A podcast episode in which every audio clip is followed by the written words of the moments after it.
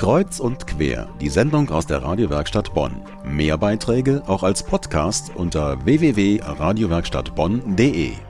Zukunftswerkstatt der katholischen Kirche in Bonn. Das Ganze am vergangenen Wochenende im Beuler Brückenforum. Es gab viele Gespräche, ein Meer von Karten mit Ideen und Wünschen, wie sich die katholische Kirche entwickeln soll.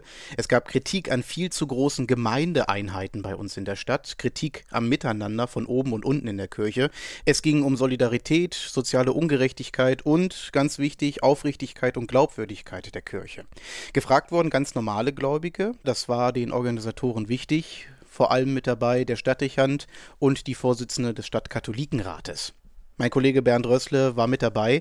Bernd, offizielle Seite, was war denn deren Eindruck? Sind Sie zufrieden? Die waren eigentlich von Anfang an und den ganzen Tag über wirklich angetan von dem Schwung, den man auch wirklich spüren konnte in dieser Veranstaltung, dass es wirklich klappte, in diesem Rahmen, in diesem Umfeld, in dieser Anlage Kirche mal ganz, ganz anders stattfinden zu lassen. Zum Beispiel sehr angetan war die Vorsitzende des Stadtkatholikenrates, also der Vertretung der Laien, der ganz normalen Gläubigen hier in der Stadt. Das ist Schwester Margret von Hehling, die hatte darauf hingewiesen, dass es ja weitergehen soll das ist ja nur der allererste Schritt dieses Dialogprozesses. Wir wollen ja am Ende Projektgruppen bilden. Deswegen bekamen wir auch die Visitenkarten, dass man sagt, wer ist wirklich konkret von den Wünschen, von den Visionen, die gekommen sind, umzusetzen. Nicht? Und da muss ja was getan werden. Und das kann ich nicht mit 500 Leuten tun. Der Stadtdechant als einer der Organisatoren hat den ersten lauten Applaus des Tages bekommen für die Bemerkung, es möge bei der Zukunftswerkstatt viel vom Geist des Zweiten Vatikanischen Konzils wehen. Was sagte er denn selbst zu den Ergebnissen?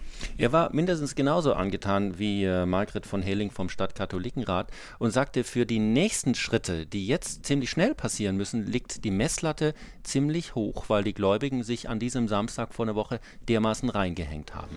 Ich bin sehr beeindruckt von den Gesprächen in den kleinen Gruppen, sowohl heute Vormittag als auch heute Nachmittag, mit wie viel Tiefe, mit wie viel Ernsthaftigkeit die Menschen hier miteinander reden und sich überlegen, wie es weitergehen kann mit Kirche.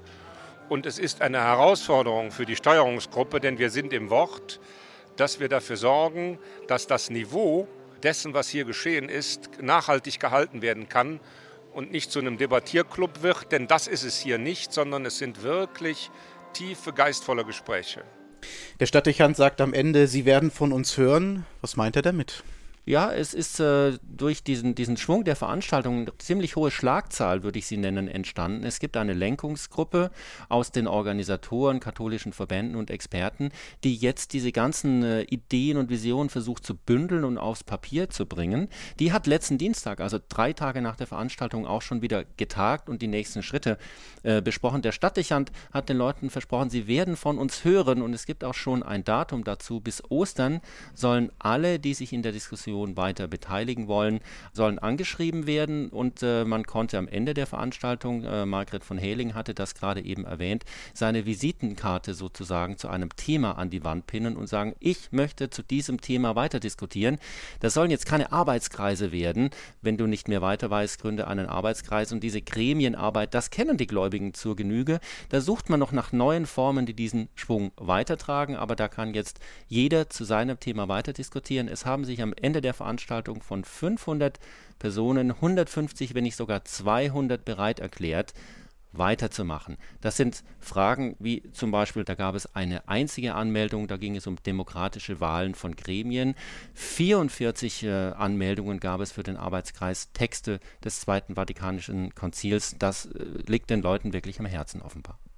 Zukunftswerkstatt in Bonn über die Zukunft der katholischen Kirche. Mein Kollege Bernd Rössele war mit dabei. Bis Ostern ist klar, wie es ganz konkret damit weitergeht. Mehr Infos gibt's auf auf-trag-kirche.de.